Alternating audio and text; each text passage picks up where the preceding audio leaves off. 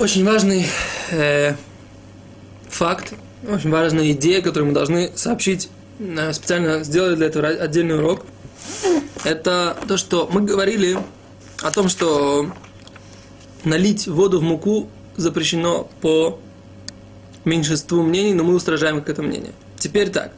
А что будет, если мы не наливаем ни воду, ни вино и не масло, а наливаем, например, жир и майонез?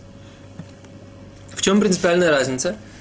Принципиальная разница следующая. Дело в том, что мы говорим, что жир и майонез, они не проникают в, э,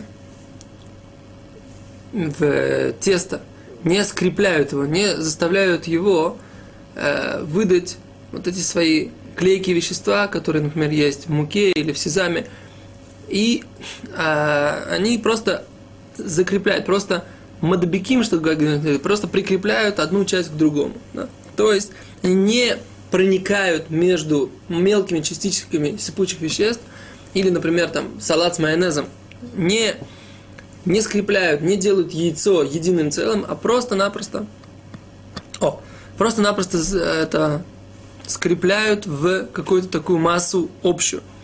И принципиальная идея заключается в том, что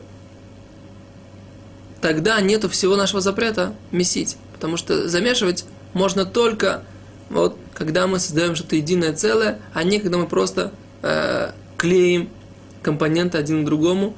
Это, может быть, э, если бы это было производное запрета шить, но шитья нет в еде, поэтому как бы нет тут и такого запрета. И поэтому все салаты, которые мы будем делать с майонезом, это будет можно.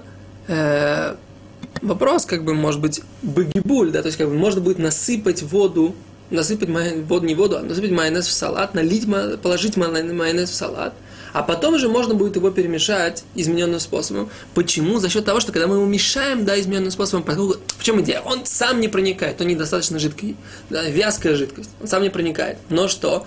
Но когда мы, например, возьмем яйцо и помешаем его хорошо в майонезе, оно, да, э, получит форму такого чего-то единого целого.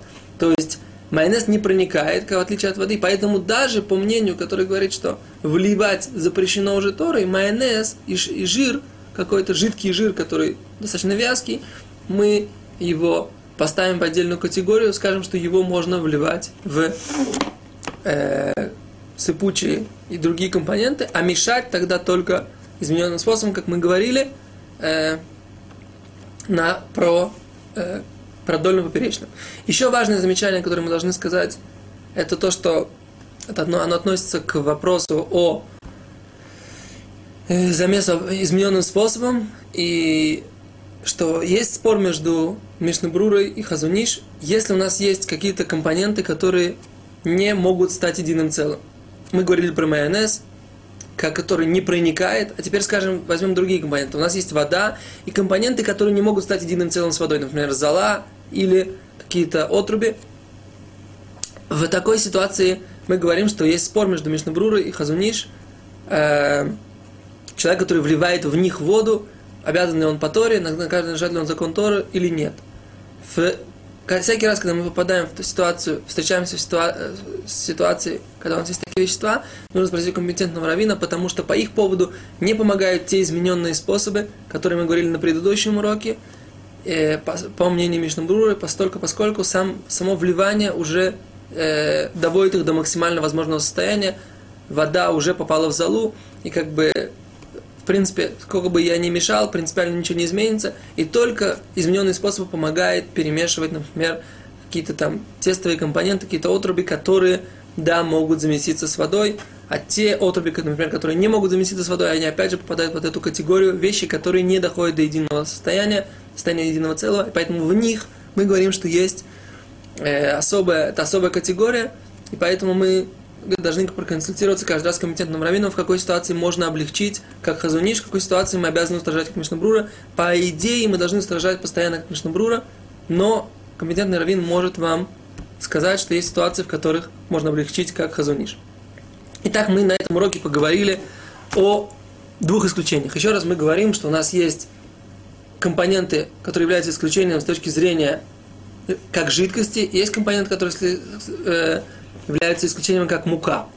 То есть, как жидкость это майонез и какой-то жир, тоже вязкий, он не смешивается с компонентами, поэтому его можно влить, так?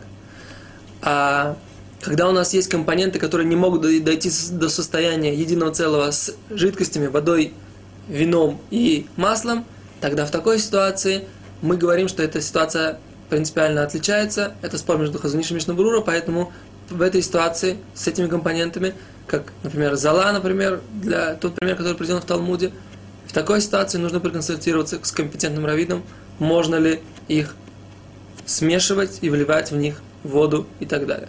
Спасибо, до свидания.